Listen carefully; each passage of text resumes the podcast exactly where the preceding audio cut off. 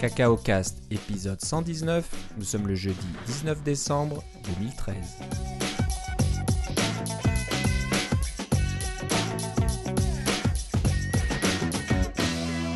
Bonjour et bienvenue à tous dans ce nouvel épisode de Cacao Cast. Comme d'habitude, Philippe Casgrain est avec moi. Comment ça va, Philippe? Ça va très bien, et toi, Philippe? Ça va très bien. Euh, en pleine forme, un peu mieux que toi. Je crois que tu es, un peu enrhumé. Ça va s'entendre euh, dans, dans, les courants de l'émission. C'est ça, c'est ça. J'ai passé euh, partie de la, une partie de la semaine un peu malade, mais disons que on ressort tout notre courage. Et heureusement que le Mac Pro n'est pas sorti au début de la semaine parce que là, j'aurais pas pu parler. Voilà, donc euh, tu viens de le dire, le Mac Pro est sorti. C'est un peu pour ça qu'on est légèrement en retard. On aurait dû enregistrer la semaine dernière, mais on s'est dit enregistrer un nouvel épisode de Cacao Cast et toujours pas de Mac Pro à l'horizon, ça va être un petit peu décevant. Donc euh, on a décidé d'attendre et on savait bien que ça allait arriver euh, juste avant Noël et c'est ce qui se passe. Donc le Mac Pro euh, la disponibilité a été annoncée hier, le 18, et annoncée pour le 19. Donc voilà, vous pouvez maintenant commander le Mac Pro en direct sur Apple, la boutique Apple. Je Mais sais pas il n'y arrivera pas avant février. Voilà, donc pour ceux qui ont commandé très vite, je pense qu'ils l'avaient peut-être courant janvier, mais rapidement. Non, en fait, ce que j'ai vu, moi, c'est qu'à partir de minuit, heure du Pacifique, ceux qui ont commandé entre minuit, disons minuit et 4 heures, heure du Pacifique, donc 3 heures et 7 heures du matin, euh, heure de l'Est ici, euh, puis on prenait, ils prenaient les configurations de base, les deux qu'on connaissait déjà, là, avec le, le, le euh, CPU à 4 cœurs et le CPU à 6 cœurs. ces configurations-là étaient livrées d'ici le 30 décembre.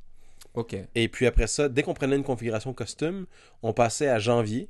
Et maintenant, euh, depuis, et, puis là, à partir de 7 heures, tout est passé à janvier. Et à partir de, je crois que c'est comme 9 heures, tout est passé à février. Donc, donc apparemment, il y a une demande importante. On ne connaît pas le stock, donc je suis pas sûr qu'ils aient un stock de Mac Pro euh, aussi important qu'un nouvel iPhone, par exemple. Non, peut-être pas des millions, il y en a peut-être quelques dizaines de milliers, j'imagine. Ça fait un bout de temps qu'il les fabrique. Hein, c'est le secret de Tim Cook. Voilà, à Austin, au Texas. Mais j'imagine qu'ils ont, peut-être pas trop trop fabriqué et ils vont peut-être un peu voir comment, comment est la demande. Mais c'est ça, parce que oublie, pas, les, les Mac Pro, euh, il y en a plusieurs qui sont des configurations euh, euh, built to order. Là, alors la configuration est marquée vraiment pour, pour une spécifiée pour une personne. Là, alors c'est tout, tout, tout, va dans la chaîne d'assemblage, un peu comme ben, comme la plupart des ordinateurs, en fait. Euh, c'est sûr que c'est des composantes interchangeables au niveau du Mac Pro, mais euh, il y a euh, un temps pour faire les configurations spécifiques et puis c'est pour ça que ça retarde toujours un petit peu. Tous ceux qui ont commandé des, des MacBook Pro ou des iMac avec des, configurations un peu hors de l'ordinaire le savent que ça monte. c'est pas livraison après 24 heures, ça prend 3 semaines, des choses comme ça parce que ça entre dans la chaîne de manufacture et tout ça. Mais comme la chaîne de manufacture maintenant est aux États-Unis, on va voir si la livraison va vraiment être euh, aussi rapide. à partir du mois de. À partir de la fin décembre, dans d'ici quelques jours, on devrait avoir les gens qui disent Ah, j'ai reçu la notification que mon Mac Pro est parti du Texas et puis qu'il s'en vient, euh, et puis il arrive le lendemain ou un truc comme ça. Ouais, ouais, je pense que ça ira quand même un peu plus rapidement que d'arriver de, Chine comme pour tout le reste. Oui, euh, sauf de Chine quand on est en Asie, ça va bien, là, mais. Oui, mais pour les gens en Amérique du Nord, en Europe, ça prend un peu plus de temps. Oui, c'est ça. Donc, bah, on savait quasiment tout du Mac euh, la seule chose qu'on attendait de savoir, c'est le prix des, options. Donc si on change les configurations, combien ça, va coûter. Donc maintenant, on le sait euh, avec détail. Apparemment, euh, j'ai regardé quelques articles et j'essaie d'aller sur le site en même temps. Ce qui coûte euh, pas mal cher, c'est de changer de processeur. Hein. Donc, euh, y celui qui est à 12 cœurs. Là. Comme Engadget qui a regardé le prix euh, des processeurs sur le marché, puis le prix que demande Apple. Apple charge un petit peu la note. Donc, je sais plus lequel, mais je sais qu'il y a une des configurations. Ils vont charger 750 dollars de plus que le prix du processeur sur le marché. Donc là, ils en profitent. Apparemment, côté mémoire et côté euh, stockage SSD, ils sont à peu près corrects. Donc, euh, ah, moi j'avais vu que mémoire c'était un peu cher quand même. Un peu cher aussi, ok. Bon, ils ont toujours été un peu chers, mais c'est pas. Non, c'était revenu, euh, c'était outrancier par le passé. la mémoire d'Apple, c'était comme deux à trois fois plus cher. et puis c'était revenu à peu près à la normale. Et puis ça a commencé à remonter un peu, mais c'est parce que c'était de la. Oublie pas, c'était de la mémoire qui était soudée. Hein, sur les MacBook Pro récents, les MacBook Air, la, mémoire est installée à l'usine et ça peut pas être modifiée. Ouais. Donc, euh, c'est toujours, on, a toujours dit à, à, nos, euh, nos recommandations étaient toujours de prendre le maximum que vous pouvez vous payer. Donc, euh, vous prenez le maximum. si c'est le maximum de la machine, tant mieux pour vous. Mais euh, c'est dans, dans le cas du Mac Pro, euh, ce sont des composantes qu'on peut changer nous-mêmes. Donc, vous pouvez aller avoir le, le minimum de mémoire et puis le changer vous-même par la suite Ouais. si vous en avez besoin. Ça, c'est la bonne nouvelle. hein. Donc, euh, Oui. mémoire et stockage, donc SSD, les, les, les- les cartes PCI SSD, on peut les changer. Oui. Mais c'est le processeur, là. le- on peut pas le changer, lui. Ça, on peut faut- pas changer les processeurs, puis peut-être qu'on pourra pas changer les cartes graphiques, là, parce que ça, c'est des cartes graphiques quand même assez spéciales. Oui, oui. Euh, je pense qu'elles sont soudées, elles, sur le. Elles sont intégrées. Hein. Ah, je Ah, sais même plus. C'est peut-être des cartes. euh, Non, sans être soudées, je pense qu'elles ont une forme Ouais. qui est particulière. C'est des cartes filles, hein, c'est ça, je pense, Oui, sur ça. la carte mère. Donc, euh, oui, donc euh, processeur, carte graphique, on peut pas les changer, donc il faut réfléchir beaucoup quand on Ouais. va commander son Mac Pro. Est-ce que on prend le maximum ou quoi Euh, D'après les premiers tests, hein, j'ai pas de, de, nombre en, en tête ni rien. Je pense que ça, c'est même pas vraiment encore officiel. Les Mac Pro viennent d'arriver dans dans les, les, les revues de les sites qui parlent de Mac, etc. et les revues. Donc je pense que dans les prochains jours, on va avoir plus de détails, mais euh, les performances seraient vraiment assez impressionnantes. Donc même si on prend euh, une, une configuration de base avec le Seeker, c'est quand même euh, ce qu'il y a de, de- de plus rapide. Il n'y a rien, il y a rien d'aussi rapide encore dans la gamme euh, de Macintosh, à part le niveau du dessus dans le Mac Pro. Donc euh, ça peut Ouais. être intéressant. Euh, Qu'est-ce qu'il y a d'autre? Euh, Alors la, le, côté décevant, on va dire, c'est l'écran. euh, Oui, ça, c'est celui que tu attendais quand on en parlait dans l'épisode 115. euh, 4K, moi, on au se disait, bon, là, voilà, ouais. exactement, ça va de soi, quoi. Si on sort un Mac Pro, il faut qu'Apple sorte un écran qui aille avec le Mac Pro, donc euh, 4K. Et donc, apparemment, ils sont pas encore prêts, c'est pas encore euh, d'actualité, donc ils proposent un écran Sharp de 32 pouces sur le, la boutique Apple, qui vous coûtera quand même 3595 dollars donc pour le, aux États-Unis. Est-ce que je regarde aux États-Unis? Oui le site américain. Donc euh, bon, c'est pas mal cher et c'est même pas un vrai écran 4K. Donc c'est 3840, c'est pas 4000 et quelque Mm, chose. Oui, mais ça, c'est le, ça, c'est le, ça, c'est du Retina HD. Hein. Ouais, C'est ouais. ça, c'est, c'est exactement le double de la résolution HD. Alors, ça, c'est, c'est un écran, euh, dans ce sens-là, c'est un écran 4K. là. C'est ça, dire. donc euh, les 4K, ça, ça va entre donc, 3840 et puis 4096, j'imagine, c'est ça? Je pense que c'est ça, ouais. Donc, euh, donc celui-là, c'est un Sharp euh, 3840 par 2160, 31,5 pouces, euh, Thunderbolt 2.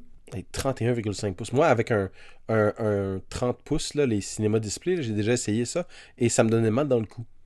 De tourner de gauche à droite parce que tu peux, pas, tu peux pas tout voir avec tes yeux. Hein. Tu peux pas juste déplacer tes yeux, il faut que tu tournes ton cou tout le temps. Alors, ça. je finissais par avoir mal dans le cou. Alors je sais pas si tu as vu, il y a LG qui annonce un écran 4K, mais euh, écran large, je sais plus combien il fait. En... Oui, oui, c'est ça. Il y a encore plus de. Il est en format euh, 16-10 ou quelque chose comme ça. C'est non, je crois que c'est 21 neuvième ou 29e, un truc comme ça. Et euh, c'est comme d'avoir deux écrans l'un à côté de l'autre, mais il y a Ouais. plus de séparation. Et là Ouais. aussi, je pense que il faut que tu tournes la tête pour aller euh, d'un coin à l'autre de l'écran. Oui. Et- Mais bon, c'est intéressant de, de voir qu'il y a un peu de mouvement côté. euh, De, manière, de manière professionnelle, moi j'utilise deux écrans. J'ai un, j'ai un, un cinéma display, euh, Thunderbolt display et un écran euh, HD sur le côté. Mais mon écran HD sur le côté me sert d'écran euh, pour euh, les fenêtres de chat et des choses comme ça, les trucs que j'ai pas besoin de regarder tout le temps. J'ai un écran principal et un écran secondaire. Alors que, alors que quand j'ai un gros écran 30 pouces devant moi, j'ai un seul écr- gros écran puis j'ai tendance à m'occuper de tout puis avoir mal dans le dos. Voilà. Euh, une chose dont on parlait à notre dernière réunion Co- Coco Heads, c'était de savoir euh, s'il y avait un écran 4K, qu'est-ce qu'est-ce qui pourra piloter l'écran 4K. Donc on Ouais. sait que le Mac Pro peut en piloter jusqu'à 3, donc pas de problème.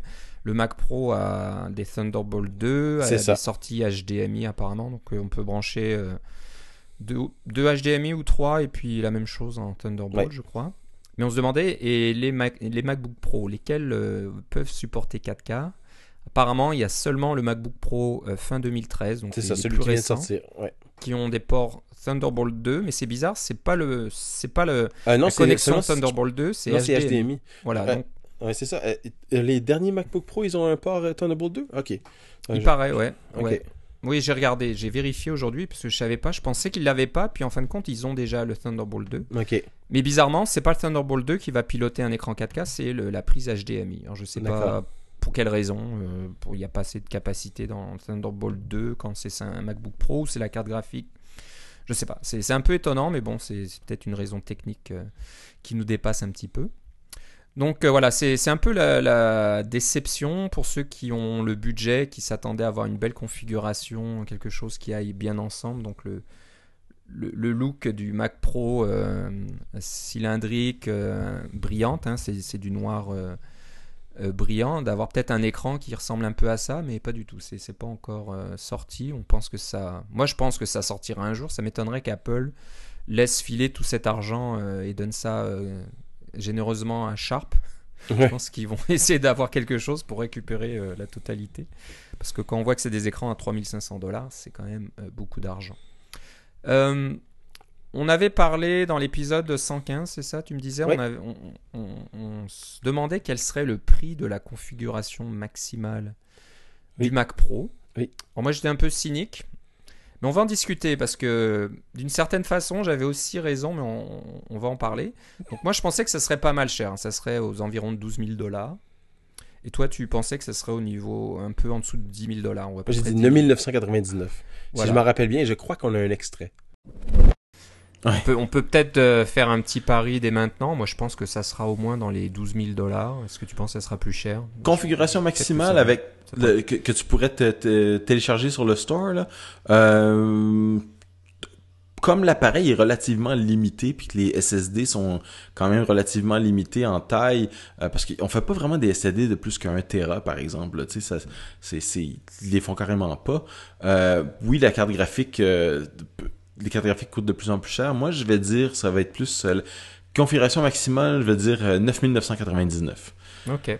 Bon, Ouais. On en reparlera. On va noter ça, mettre ça dans les notes. Et puis, euh, au mois de décembre, on verra qui était le plus proche. c'est cela euh, pour, pour être comme toi, je vais dire 11 999. Voilà, on parle de 2000 dollars de différence. Mais je sais pas. Je me souviens que les Mac Pro, euh, ça montait assez haut aussi. Je je me souviens plus du maximum. Donc, euh, oui, mais les- oublie pas les Mac Pro, tu pouvais mettre plein de disques durs dedans. Il y avait, tu sais, c'était pas le même châssis, là. Il y a plus de place. Ouais, ouais. Qui sait Euh, Peut-être qu'on devrait compter le prix de l'écran avec s'ils sortent des. Non, non, non, non, non, non. On parle du Mac Pro. Je sais pas, le- Hum. l'écran actuel euh, Cinema Display 27 pouces, c'est à peu près 1000 dollars. Donc, Ouais, 4K non, c'est peut-être au moins 2000 dollars. Si Les plus. 4K actuels sont autour de 5000, alors. Voilà, bah, on verra, ça sera intéressant. Donc, le Mac Pro euh, qui sort au mois de décembre, on en reparlera certainement. Le prix final, maintenant on peut le savoir. Donc, si vous prenez le Mac Pro, vous allez sur le site et puis euh, vous mettez 12 cœurs, 64 Go octets de mémoire, euh, DDR3 ECC, vous mettez 1 teraoctet de, de flash, de, mémoire, de, SSD, de, de disque flash, donc ça vous rajoute 800 dollars. 64 gigaoctets c'est 1200 dollars, les 12 cœurs c'est 3000 dollars. Et si vous prenez la configuration graphique maximale, donc c'est une euh, Dual AMD Fire Pro D700 avec 6 gigaoctets de RAM euh, DDR5. J'étais étonné, je pensais que ce serait plus cher. Là, c'est 600 dollars pour avoir la carte, euh, la, la D700, la, la plus haute gamme. Je pensais que ce serait des cartes euh, très chères, mais bon, c'est peut-être déjà cher, j'imagine, pour euh, ce genre de carte. Oh, mais là, t'en as deux pour ce prix-là. Ouais, donc euh, 300 dollars la carte, bon. Euh, 300 dollars de plus, la carte. La carte, oui, Ouais. de plus. Donc euh, voilà, on compte pas l'écran. Donc euh, non, c'est là où qu'on compterait pas l'écran. Ah bon, on l'avait dit, ok. Ouais, ouais, ouais. Désolé, parce que si Comme on, si on ajoute l'écran, là, c'est- plutôt moi qui, est, qui était dans le vrai. Là, Donc, Absolument, euh, et c'est pour ça que je l'ai bien spécifié qu'on mettrait pas l'écran. T'es malin, t'es malin. Heureusement, heureusement que tu l'as fait. Donc euh, voilà, si, Et, si on et j'ai la rajoute, preuve audio, c'est ça qui est bien. si on rajoute l'écran, on est dans les presque 14 000 Ah oui, dollars, absolument. hein. Mais euh, sans l'écran, donc combien tu dis? 9600 dollars? 9600 dollars en, US près. et US. 9700 en canadien. Voilà, donc bah, c'est quand même c'est un bon prix, donc euh, il, faut, il, faut, il faut en avoir euh, l'utilité. Donc j'imagine que les Oui, c'est ça. Si vous, professionnels, trouvez, si vous trouvez que le Mac Pro est trop cher, le Mac Pro n'est pas pour vous. certainement, certainement Si vous trouvez que le Mac Pro a l'air d'une petite poubelle, le Mac Pro n'est pas- le Mac Pro n'est pas pour vous. non plus.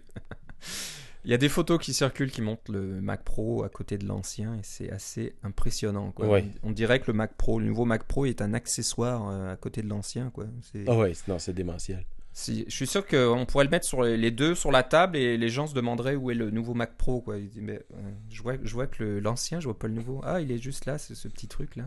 Ouais. Donc, euh, ouais, c'est assez impressionnant. Euh, bon, il y en a qui disent aussi que si vous aviez un, un ancien Mac Pro avec plein de disques à l'intérieur, ça vous coûtera pas mal d'argent de- d'enlever ces disques et de les mettre dans des euh, lecteurs externes ou des boîtiers externes euh, Oui. Thunderbolt pour USB 3, j'imagine. Il doit y avoir USB 3 aussi là-dessus. Oui, oui, il y a USB 3, il y a Thunderbolt 2. Il y a, je crois qu'il n'y a pas de boîtier Thunderbolt 2 qui sont encore sortis, mais ça, ça ne serait tardé dans les jours qui viennent. Là. Il y en a qui ont été annoncés là, pour avoir des boîtiers Thun- Thunderbolt 2. Mais évidemment, le problème, c'est qu'à ce moment-là, vous avez des fils qui sortent de votre truc. Voilà, ça va ressembler plus à une pieuvre. Donc, euh, dans ce cas-là, ça serait un peu moins joli d'avoir euh, le, le- le beau Mac Pro, puis avec tout un tas de câbles pour euh, brancher vos disques externes, vos cartes de traitement spécial ou vos cartes graphiques ou d'acquisition. Ah, je sais ce qu'il faut faire à ce moment-là. Il faut lui faire un petit, euh, une petite niche dans le mur, Ouais. euh, comme un petit tabernacle.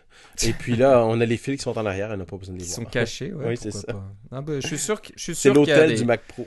Il y a des, des fabricants de- d'accessoires qui vont sortir des trucs qui ressemblent à des, des petites tours ou des, des trucs Ouais, qu'on pourra ça. mettre à côté ou au-dessus, au-dessous, je ne sais quoi. Donc, euh, il y aura certainement euh, des gens avec euh, plein, plein d'idées comme ça. On a déjà vu aussi la, la corbeille de macOS 10 remplacée par un petit Mac Pro noir. là. Ouais. Donc, euh, bon, Ça m'enchante pas vraiment. Voilà, c'est encore une fois, c'est pour euh, ceux qui se moquent du Mac Pro ou qui n'ont pas les moyens ou je sais pas quoi. Et qui sont, ils sont nombreux, je, je comprends.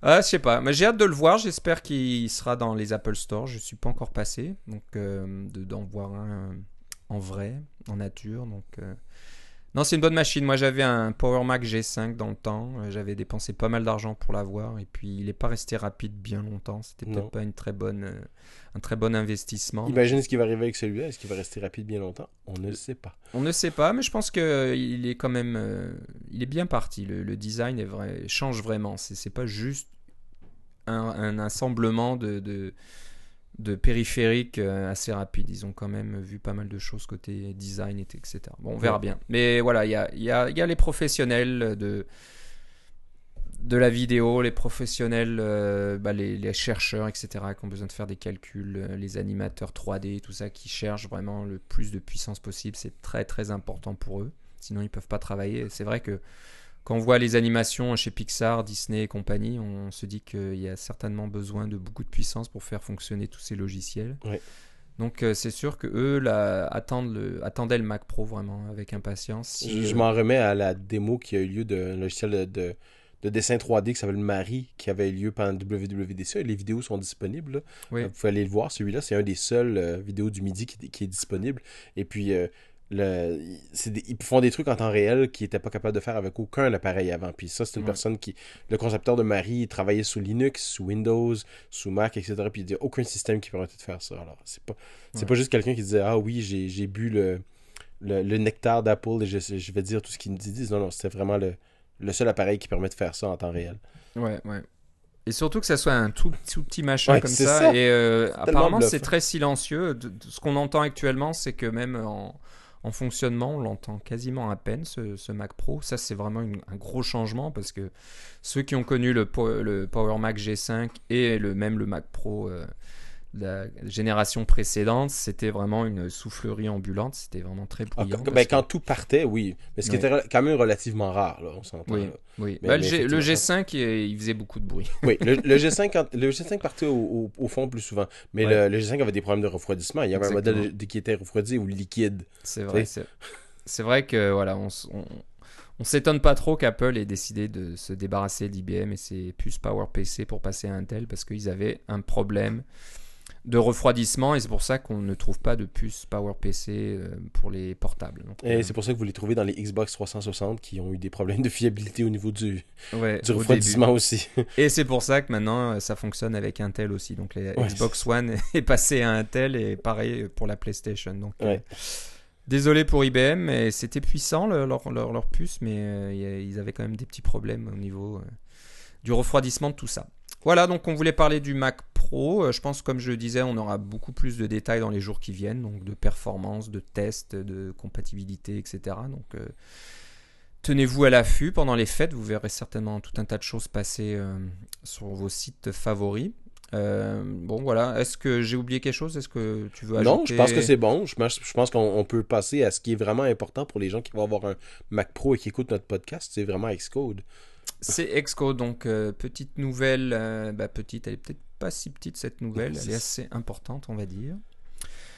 Donc euh, à partir du 1er février de l'année prochaine, Donc ceux qui pensaient passer un Noël tranquille, oh, je mettrai à jour mon application plus tard ou, ou quand on verra, je, je continue à, soumettre des versions iOS 6 et puis je continue à utiliser Xcode 4. Ben non, ça, ça va pas durer bien longtemps. Et j'avoue que moi-même, euh, j'ai un peu honte, j'en ai peut-être déjà parlé. Euh, ma dernière mise à jour de ma petite application de- d'horaire de, piscine, j'ai encore utilisé Xcode 4 pour la soumettre parce que quand je l'ai testé avec Xcode 5, il y avait quand même pas mal de choses à changer. Il y a tout un tas de trucs qui, qui étaient pas très jolis euh, avec les- la nouvelle interface d'iOS 7. Donc je me suis dit, je vais encore la compiler avec Xcode 4.2, c'est ça Toujours? Euh, 4.6. Au 4.6, ouais, je sais plus. Enfin bref, la, la dernière version euh, 4. Et, euh, et j'ai pu voilà, un peu tricher. Donc euh, si vous lancez mon application, elle a toujours l'ancien look. Mais il va falloir que je m'y mette. Donc voilà, à partir du 1er février, quand vous allez soumettre une mise à jour de votre application ou une nouvelle version, une nouvelle application, vous serez obligé d'utiliser Xcode 5 et euh, le SDK d'i- d'iOS 7.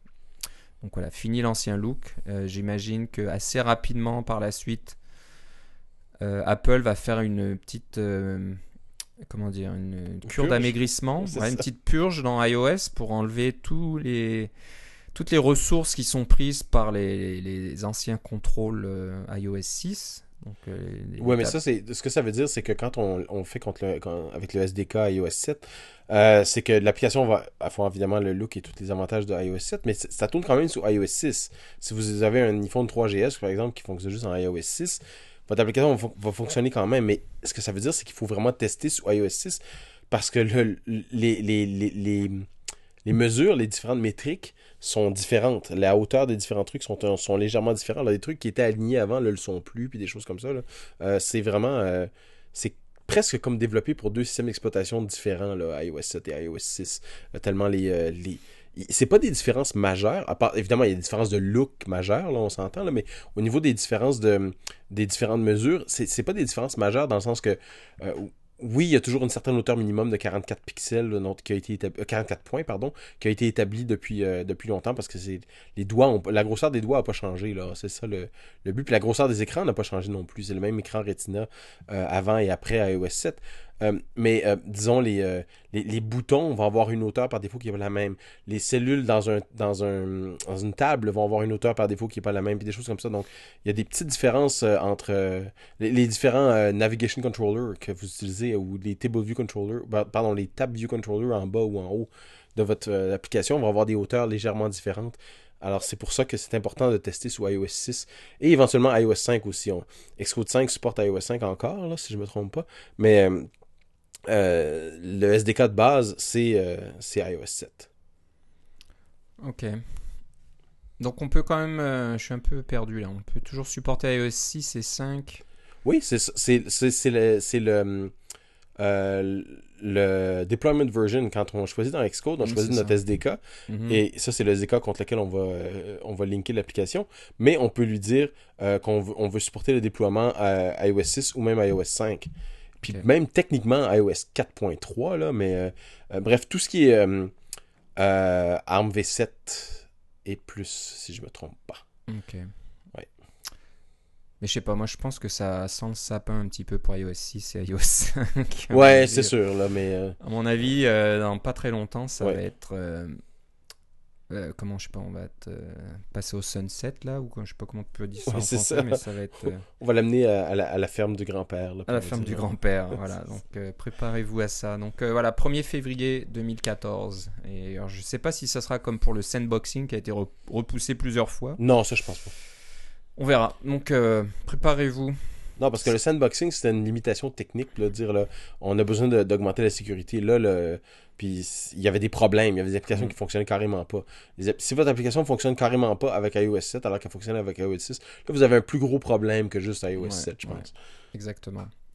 Donc euh, bon, là, si vous êtes comme moi, euh, c'est une application gratuite, vous gagnez pas trop d'argent, puis il n'y a pas énormément d'utilisateurs, c'est pas bien grave. Mais si, si votre application vous en vivez et que vous voulez gagner des sous, ah, c'est sûr qu'il faut vraiment penser à passer à iOS 7. Là, ça va être difficile de justifier une application look iOS 6 ou iOS 5 sur le App Store. Ça, ça va, ça va commencer à faire tâche par rapport aux autres parce que maintenant, toutes les grosses applications importantes sont passées au, au nouveau look. et on est obligé de, de faire pareil. Donc même Apple, je crois, hein, Apple a toutes ses applications sont passées en, en nouveau Oui, look pour iOS le meilleur et pour le pire. pour le pire, mais bon, ils ont quand même fait l'effort. Voilà, donc euh, Xcode 5 et iOS 7 euh, requis à partir du 1er février 2014. On a le lien euh, sur l'article sur developer.apple.com dans les notes de l'émission. Maintenant, on va parler d'un outil, c'est un script Python qui est, qui est bien pratique. Donc, tous les développeurs qui utilisent Xcode connaissent ce problème. Qui utilisent Xcode et qui ont euh, euh, souvent d'autres collaborateurs. d'autres collaborateurs. Voilà, vous êtes plusieurs à travailler sur le même projet et vous ajoutez des ressources, vous ajoutez des classes, vous faites des changements dans le projet euh, lui-même.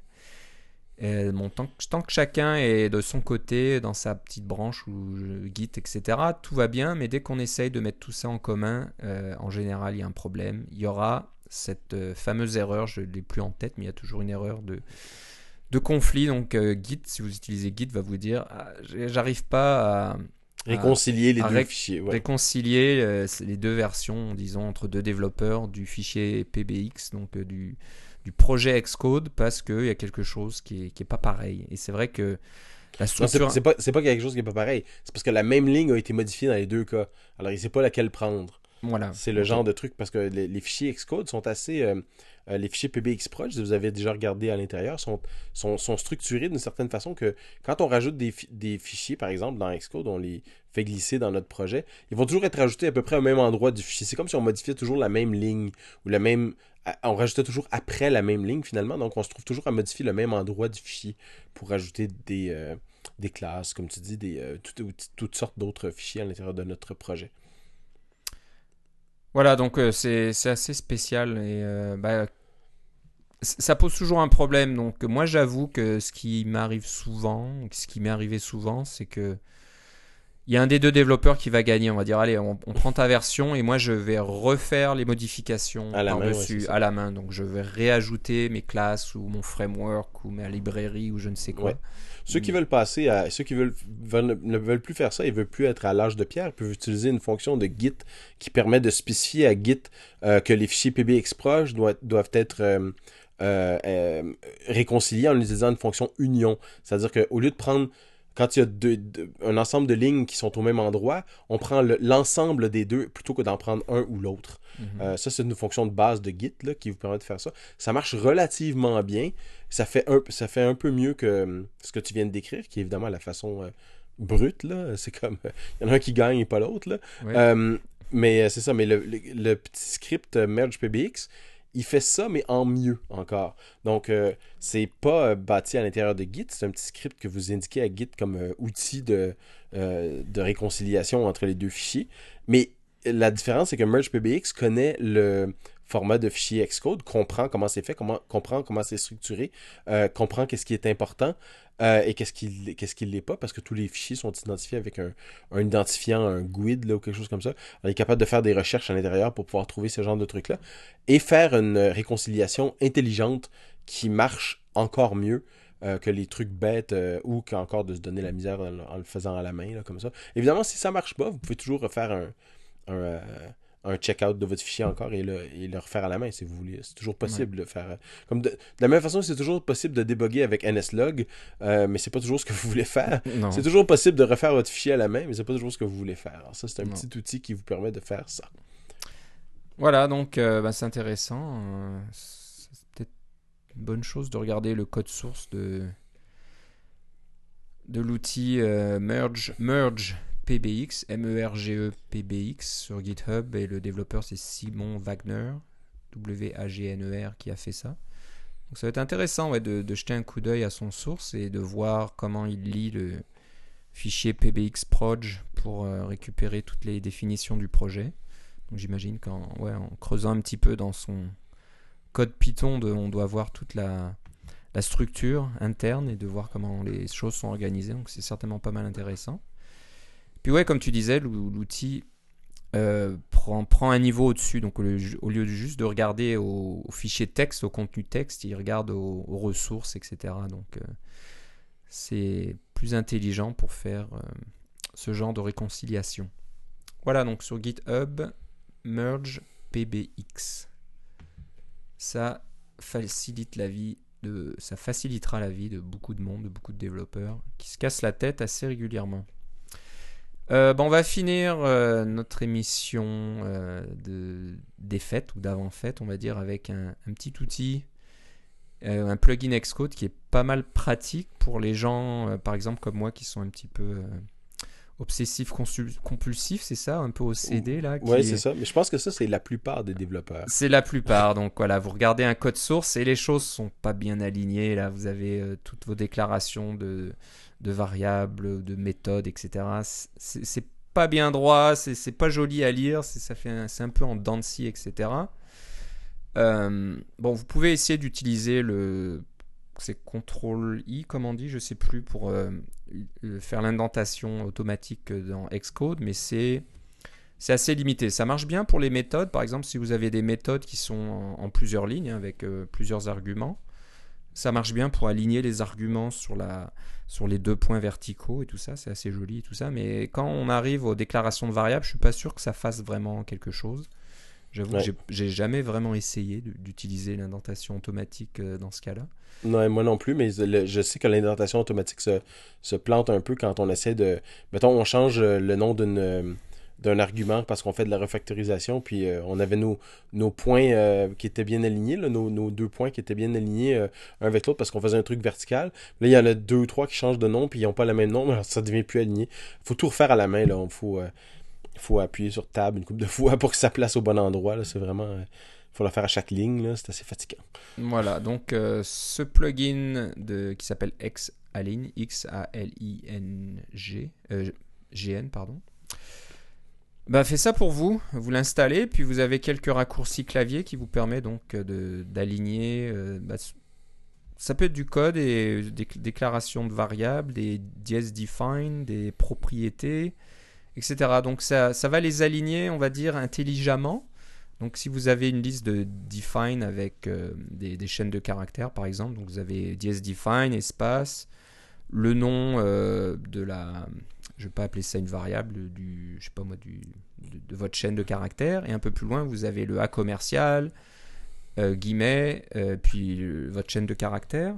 Donc si vous en avez plusieurs comme ça les unes après les autres, euh, bah, ce qui va se passer, c'est que tout va être un peu en dents de scie. Hein. donc vous aurez. Euh, bon, c'est pas vraiment agréable à lire. C'est pas évident de voir la, la, liste de ces chaînes de caractères dans une belle colonne comme ça verticale. Donc au lieu de faire ça à la main, d'insérer des tables, des tabulations ou des espaces, vous pouvez utiliser donc euh, ce plugin pour automatiquement aligner toutes les chaînes de caractères les unes au-dessus des autres. Et c'est sûr que c'est plus agréable à lire.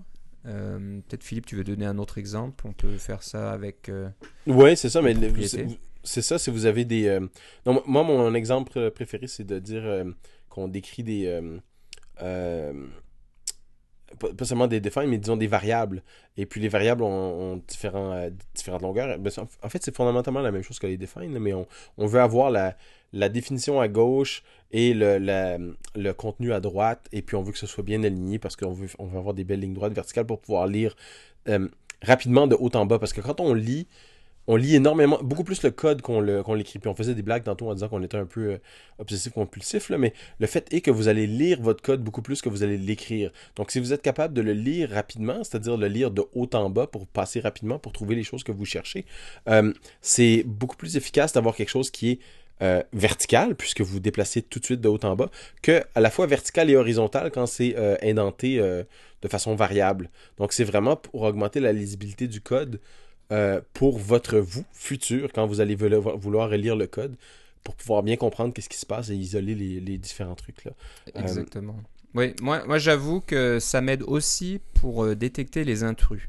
Oui, ah donc, voilà, si tu fais une erreur, par exemple, tu as, plusieurs petits blocs de code ou des, lignes de code qui sont très similaires. Donc, par exemple, euh, changer des propriétés d'une série de boutons, de UI button ou des choses comme ça. Donc, ça fait à peu près la même chose, mais ça, ça, ça va juste euh, référer à des, des objets différents. Et si on aligne bien le code comme ça verticalement, on va voir tout de suite si euh, il y a une des parties, il y, a, un des boutons qui n'est pas modifié de la même façon, où on a oublié quelque chose, où il y a quelque chose en trop ou en moins. Exact. Ça se voit tout de suite parce que là on se dit ah c'est plus la même longueur, c'est plus la, même méthode que j'appelle ou j'en appelle euh, une de trop ou une de moins. Donc Moi, ça m'aide quand, quand je développe comme ça, quand toutes les choses sont bien alignées, euh, on voit tout de suite Mais ça a- nous aide tous. On est des. On est des. euh, on est très bon à reconnaître les différents patrons, juste à regarder. C'est pour ça qu'on peut lire du code rapidement et comprendre la, euh, la, la structure. Euh, c'est sûr qu'au début, hein, quand on essaie de lire le code un peu comme on lit un livre, là, de, de gauche à droite et de haut en bas, euh, quand on veut vraiment comprendre dans le détail, c'est ce qu'on fait. Mais il vient un temps où, on- quand on a lu pas mal de code, on se rend compte que ben, il y a une structure et on peut la lire de haut en bas. Et euh, voir euh, que toutes les propriétés, par exemple, c'est toujours euh, at property strong ou at property copy ou at property read only, etc. on, peut lire cette structure-là et la lire de haut en bas et, comme tu dis, détecter qui, qui n'est pas au bon endroit, qui n'est pas, n'est pas bien. N'a pas le bon type de propriété. Par exemple, un string, ça devrait être plus copy que strong, là, parce que c'est une propriété euh, qui peut être potentiellement euh, modifiée quand on, si on lui passe un NS mutable string. Mais ça, c'est un autre détail. Euh, c'est c'est ce genre de trucs-là qui vont, qui vont vous aider à, à relire votre code euh, beaucoup plus facilement. Et éventuellement, quand vous euh, lisez le code de quelqu'un d'autre, si vous collaborez avec quelqu'un, euh, que ce soit un collègue ou dans un truc open source, des choses comme ça, vous allez revenir à ce code-là que vous, vous allez voir ce code-là que vous n'avez jamais vu. Vous pouvez en comprendre la structure beaucoup plus rapidement si tout est bien aligné comme ça, parce qu'on reconnaît bien les différents blocs de code, euh, les différents blocs de gauche à droite, les différents blocs de bas en haut. Mais si tout est à la fois de gauche à droite et de bas en haut, on voit plus, il n'y a plus de blocs, c'est juste un, c'est juste un tas de lettres. C'est ça la différence. Entre, entre avoir une structure rectangulaire et avoir une, euh, visuellement et simplement une structure euh, indentée comme ça. C'est ce qu'il faut essayer de comprendre, c'est que quand on écrit du code, on n'écrit pas un roman. On écrit vraiment du code machine qui est conçu pour être lu un peu comme une machine. Euh, c'est pas euh, c'est pas une histoire que vous racontez. L'histoire vous la racontez à un autre niveau. Ouais, ouais. Donc voilà, c'est vraiment très, très pratique. C'est le genre de choses qu'on aimerait bien voir en standard dans Xcode. Mais en attendant, vous pouvez euh, aller sur euh, GitHub. Encore une fois, l'utilisateur c'est Qfish, Q-F-I-S-H. Et l'outil s'appelle Xalign, X-A-L-I-G-N. Et euh, voilà, vous- je regardais, c'est un peu, un peu rigolo parce que quand tu regardes la, la documentation sur GitHub et qu'ils te disent comment installer, le plugin, il y a une façon d'installer le plugin en utilisant curl et en, Ouais. en- en récupérant un shell script, un point .sh, et en passant ça à sh. Ouais. et je commence à lire à droite à gauche. C'est peut-être pas une bonne idée de faire ce genre de truc, c'est un petit peu risqué. Donc euh, c'est vrai que moi, le peu de fois où je le fais, je vais regarder le script d'abord pour voir s'il fait rien de spécial ou il y a rien de bizarre là-dedans avant de l'exécuter. Mais c'est quelque chose qu'on voit très souvent dans le monde de Ruby, dans le monde de JavaScript, etc. On, on installe beaucoup de choses comme ça. C'est pratique, ça, ça marche bien, mais c'est un peu risqué. Enfin bref, donc vous pouvez l'installer. J'imagine que toi aussi tu mets un petit autocollant contre ta webcam pour pas qu'on puisse. travail. pas encore, je devrais. Mais... Apparemment, c'est sur les vieux Mac, donc euh, je, je devrais être tranquille, mais bon. Je fais rien de, de répréhensible devant mon Mac, donc euh, j'ai rien à cacher. Moi. Euh, vous pouvez l'installer quand même avec euh, à l'ancienne, donc euh, de, de télécharger le XC plugin et puis de l'installer dans votre répertoire plugins. Oui. Et ce qui, en fait, ce que le script va faire, il va le télécharger puis l'installer je vous. pense que ouais, c'est ce que ça, ça fait. C'est juste pour, pour vous, vous apprendre à être prudent maintenant. Avec. De nos jours, faut être de plus en plus prudent avec tout ce qui traîne sur l'Internet. Voilà. On sait jamais, on peut vous voler vos bitcoins euh, et vous pensez installer un plugin et puis euh, en fin de compte, c'est tous vos bitcoins qui, sont, euh, qui vont disparaître. Donc faut se Ou on utilise votre ordinateur pour trouver d'autres bitcoins, c'est encore mieux. ça. Exactement. On va pas rentrer là-dedans, c'est encore Non. toute une histoire. Voilà, donc euh, ben, ça finit notre émission, donc notre dernière émission de l'année 2013. 2013 déjà. Ça passe, ça passe. euh, épisode 119, donc euh, pareil, on avance pas mal aussi. Ça- c'était une bonne année. Je pense qu'on a réussi à maintenir une bonne cadence. Euh, on vous remercie encore une fois de nous écouter, de rester fidèles et puis euh, de nous envoyer des petits mots. Ça nous fait très très plaisir à chaque fois. Donc si vous voulez euh, communiquer avec nous, vous pouvez nous écrire à cacaocast.gmail.com. Vous pouvez aussi nous trouver sur Twitter, un compte cacaocast.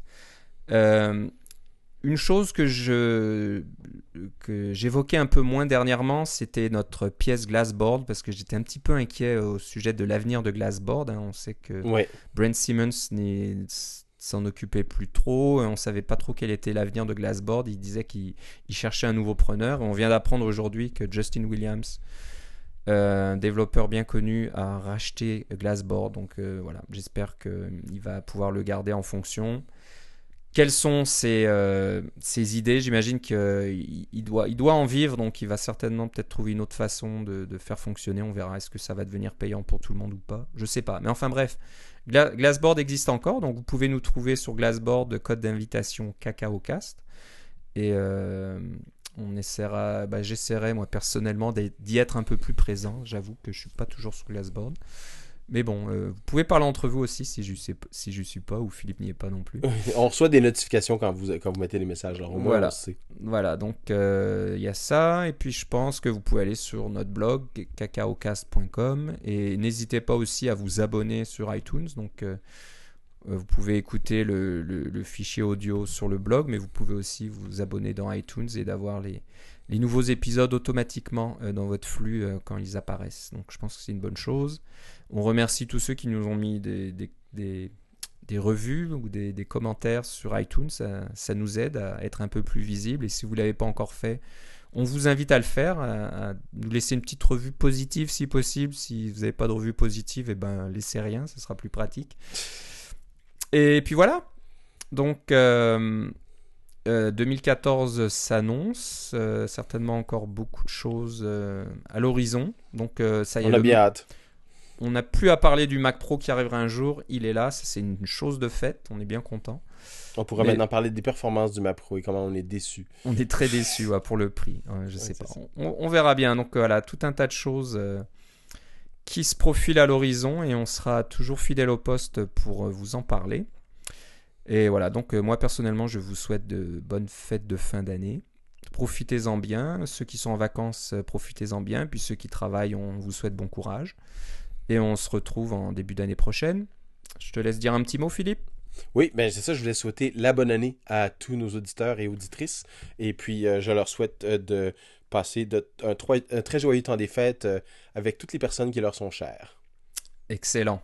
Bon, bah, je te remercie, Philippe. Et moi aussi, Philippe. On se reparle bientôt. Salut. Bye bye.